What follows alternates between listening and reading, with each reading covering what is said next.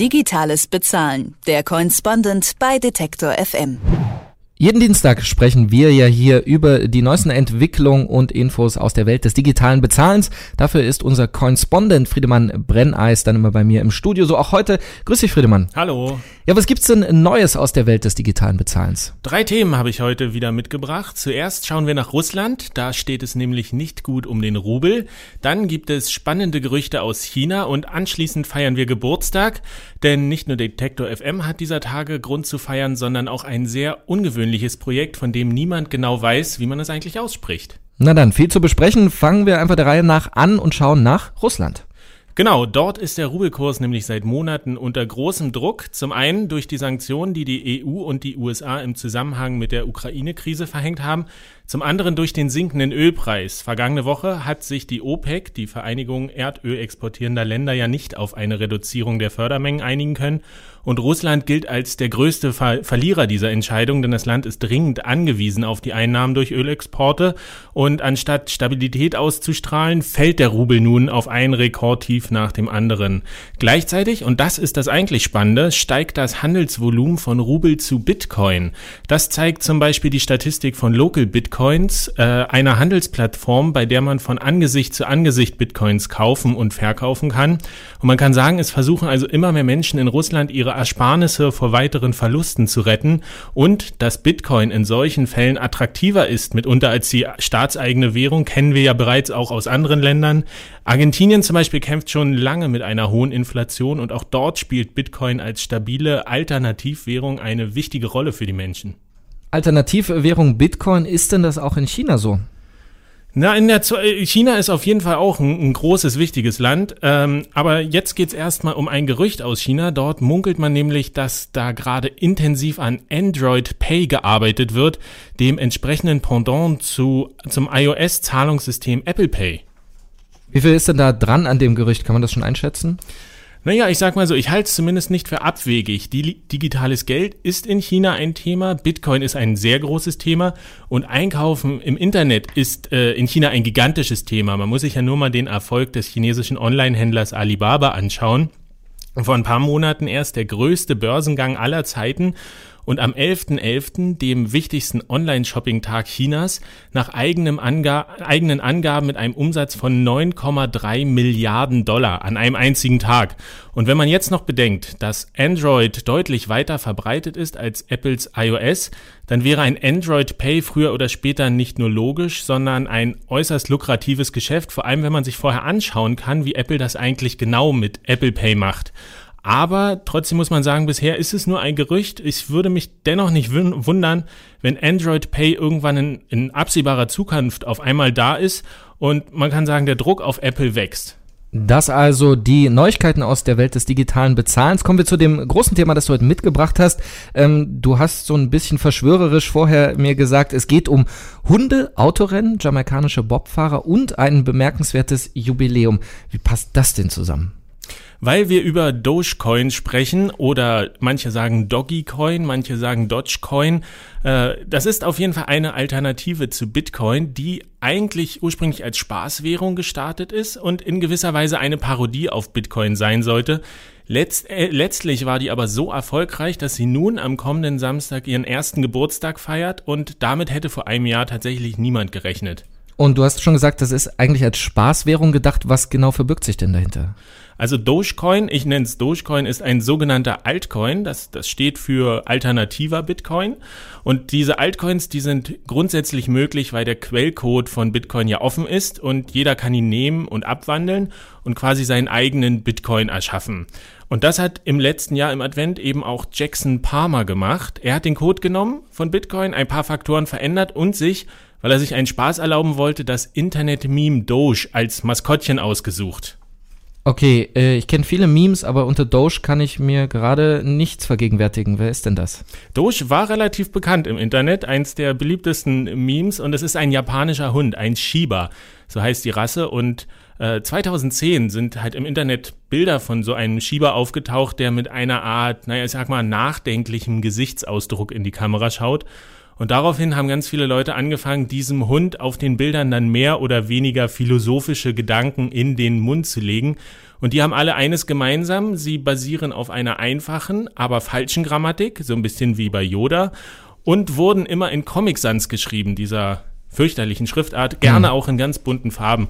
Und wie das mit Internet, Internet-Memes so ist, hat sich das plötzlich ganz enorm verbreitet und Ende 2013 hat dann eben Jackson Palmer dieses Doge-Meme genommen und den Hund als Logo für seine digitale Münze benutzt und Dogecoin veröffentlicht. Also da durchaus den Erfolg schon mit einkalkuliert, wenn man auf so ein erfolgreiches Meme zurückgreift.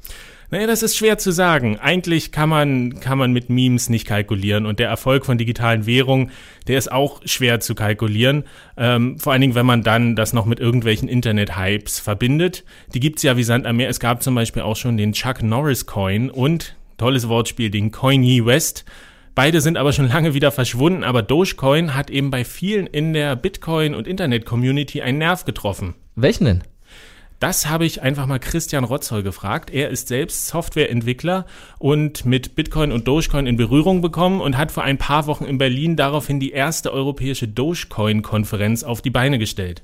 Mein zündendes Erlebnis war dann halt wirklich, als ich richtig angefangen habe zu programmieren und da einfach gemerkt habe, so dass man mit den Developer untereinander da einfach ein Kommunikationsding hat über die Memes alleine so. Das ist, das spiegelt halt irgendwie halt die Internetkultur viel, viel mehr noch wieder als Bitcoin, weil äh, Bitcoin hat man halt, das ist, Bitcoin ist halt sehr ernst. Da hast du halt viele Leute, die ja wirklich aus der Finanzwelt das auch betrachten. Aber was mir halt als Entwickler so ein bisschen halt gefehlt hat, war so dieses Internet-Feeling, so diese Memes, das Community-Feeling. Und genau das hat er eben in Dogecoin gefunden, aber für den Erfolg von Dogecoin macht er nicht nur das Meme verantwortlich, sondern auch, dass Dogecoin Menschen zusammenführt, die etwas bewegen wollen. Ich glaube, der Spaß steht an erster Stelle. Also ist, glaube ich, so ein bisschen erstmal sind die Leute da durchaus, man will seinen Spaß haben, so halt witzige, absurde Dinge teilweise machen. Aber ich glaube, im Endeffekt ist dann auch immer so ein unterschwelliges so, ja, aber wenn wir dann schon was Verrücktes machen, dann auch für eine gute Sache. Und das merkt man schon bei Dogecoin ziemlich stark. Christian Rotzer nennt das den weltverbesserischen Kern von Dogecoin und das ist seiner Meinung nach ein ganz wichtiges Element. Dogecoin an sich wirkt vor allen Dingen auf Außenstehende oft erstmal irritierend, konfus, chaotisch und auch ein bisschen wirr, aber auf den zweiten Blick ist das eben eine ganz unkonventionelle, äh, eben sehr internettypische Herangehensweise, die mehr Tiefgang hat, als man auf den ersten Blick vermuten würde. Und was das für ein Tiefgang ist, darüber sprechen wir gleich äh, natürlich dann immer noch über Dogecoin. Jetzt gibt's erstmal kurz Lillian Madeleine und Rabbit. Detektor FM, der Tag. Wir sprechen immer noch über digitales Bezahlen mit dem Coinspondent Friedemann Brenneis, der den gleichnamigen Blog betreibt und sich mit digitalen Währungen auseinandersetzt. Heute stellt er uns den Dogecoin vor. Eigentlich eine Spaßwährung, eben hat er aber schon gesagt, die hat einen ernsten, einen weltverbesserischen Kern, über den wollen wir jetzt sprechen. Friedemann, was ist denn nun der weltverbesserische Ansatz am Dogecoin? Ja, wie schon gesagt, es basiert auf einem Meme, aber man muss sich immer noch vorstellen, Dogecoin ist tatsächlich digitales Geld. Es ist immer ein gewisser Wert da. Und es gibt kein anderes digitales Geld, keinen anderen Altcoin, der so eng mit einer Art Charity-Gedanken verbunden ist. Und das, so Christian Rotze, unterscheidet Dogecoin eben auch vom größeren und eben viel ernsteren Bitcoin. Eine Zeit lang hat man es sehr stark erlebt, wenn bei Bitcoin der Preis runtergeht, dann werden manche Leute relativ schnell, ja, ah, das hat da und da und da, liegt daran, da wird ganz viel schnell gemeckert und sehr viel kritisiert und, und so weiter. Also da herrscht ein sehr harsches, sehr hartes Klima, was durchaus aber auch berechtigt ist, weil es da auch um teilweise viel Geld geht. Bei Dogecoin hast du halt dann wirklich mehr, wenn wo mal ein Fehler passiert, dann sind die Leute so, hey, komm, sei nicht traurig, so hier hast du auch nochmal 10 Dogecoin, damit du einfach nicht traurig bist. Bei Dogecoin geht es eben einfach um diesen Charity-Gedanken, der zum Beispiel bei Bitcoin nicht so sehr zu spüren sei. Und mit dieser Einstellung Gutes tun zu wollen, hat die Dogecoin-Community mittlerweile auch ein paar sehr spektakulär, äh, spektakuläre und respektable Spendenaktionen auf die Beine gestellt. Welche denn zum Beispiel? Na, erinnerst du dich an die Olympischen Winterspiele dieses Jahr in Sochi? Nee. ja, das ist gelogen. Aber dieses Jahr gab es ja seit langem mal wieder diese skurrile Situation, dass ein jamaikanisches Bob-Team an den Start gegangen ist. Jamaika ist ja nicht gerade berühmt für seine Wintersportregionen, aber vor einigen Jahren gab es mal diesen Film Cool Runnings. Das war eine wahre Geschichte über das erste jamaikanische Bob-Team bei Olympia. Und dieses Jahr wollten die Jamaikaner gerne wieder bei Olympia mitmachen, ihnen fehlte aber schlichtweg das Geld. Und an dieser Stelle ist die Dogecoin-Community aktiv geworden, hat gesagt, ja, wie wäre es denn, wenn wir einfach alle mal zusammenlegen und sowas wie Cool Runnings 2 Wirklichkeit werden lassen? Und tatsächlich binnen kürzester Zeit waren Dogecoins im Wert von mehr als 26.000 US-Dollar zusammengetragen und der Jamaika Bob ist dann in Russland gestartet. Ich habe darauf geachtet, im Fernsehen haben sie damals übrigens nur von einer Art Internet-Crowdfunding-Aktion gesprochen Vermutlich, weil im ZDF Sportressort niemand etwas mit Dogecoin anfangen konnte. Jetzt äh, wissen die Leute, zumindest die das hier gehört haben, schon wesentlich mehr über Dogecoin, über verschiedene Aspekte. Jetzt wollen wir nochmal über die Währung an sich sprechen. Du hast ja gesagt, dass sie auf demselben Code basiert wie Bitcoin. Warum braucht man dann überhaupt eine eigene Währung? Also könnte man nicht einfach alles mit Bitcoins machen und ein schönes Meme draufknallen? In der, in der Theorie ist es natürlich möglich, in der Praxis ist es etwas schwerer. Wie Christian Rotzer auch bereits gesagt hat, Bitcoin hat eher so einen ernsten Touch und Bit äh, Dogecoin ist spaßig, spielerisch. Und das liegt vor allen Dingen an einem wichtigen Unterschied im Design der beiden digitalen Währungen, nämlich der Anzahl der verfügbaren Münzen. Bei Bitcoin ist es ja so, dass es eine an sich begrenzte Menge von maximal 21 Millionen Bitcoins jemals geben wird. Und weil das so ist, sind Bitcoins selten und wertvoll. Ein Bitcoin kostet derzeit, ich habe nachgeguckt, so um die 300 Euro.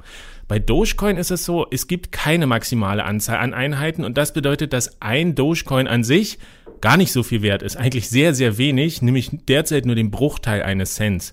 Das mag auf den ersten Blick banal sein, aber es ist ein entscheidender Unterschied und vor allen Dingen ein psychologischer Faktor, den mir Christian Rotzoll da erklärt hat. Auf dem Reddit erlebt man das einfach, dass Leute mal so 10 Dogecoin an jemanden sind und der freut sich einfach ein Ast, weil er einfach was bekommen hat und sieht, dass das funktioniert und dass ihn da jemand gewürdigt hat. Würde jemand irgendwie 0.0001 Bitcoin senden, dann denkst du dir halt so, naja, nett, aber das ist ja nicht mal ein Pfennig oder so. Und das ist, glaube ich, so ein bisschen da der Unterschied, wobei Dogecoin in den Microtransaction einfach mehr natürlich sich anfühlt, das zu tun. Bei Bitcoin ist es halt ein bisschen mehr die Perspektive Werterhaltung ähm, und es gibt so ein bisschen das Problem des Hoardings, also dass die Leute eher auf ihren Bitcoin sitzen, als sie hier wirklich auszugeben. Bei Dogecoin ist es wirklich mehr das let's, spend it, so much coin. Ich glaube, das ist so ein bisschen da liegen, deswegen liegen die Chancen für Micropayment bei Dogecoin durchaus erstmal stärker verankert. Und genau dieses Micropayment, das ist ja eines der größten Themen, die uns in den kommenden Jahren noch beschäftigen werden. Crowd, bei Crowdfunding haben wir schon gesehen seit einigen Jahren, was möglich ist, wenn viele zusammenlegen. Äh, und Dogecoin geht da eben noch ein Stück weiter und beweist, dass man nur selbst mit minimalen Beträgen, also kleiner als Cent, wenn da alle in einen Topf hauen, kann man ganz große, phänomenale Projekte auf die Beine stellen.